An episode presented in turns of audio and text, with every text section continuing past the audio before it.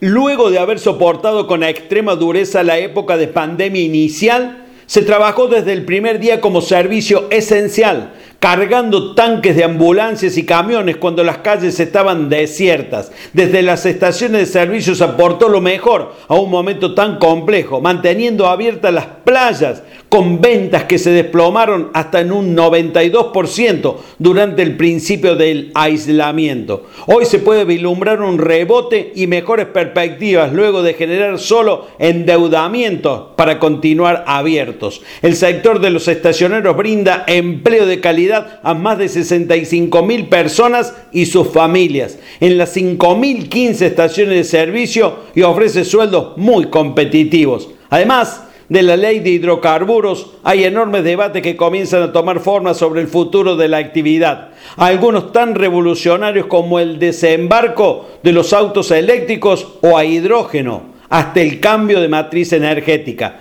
Los estacioneros piden voz en todas estas discusiones, ya que conocen mejor que nadie el tema por el contacto diario con la gente que confía en ellos ante la carga de combustible que la suerte y las políticas los acompañen y no los agarre con los tanques vacíos.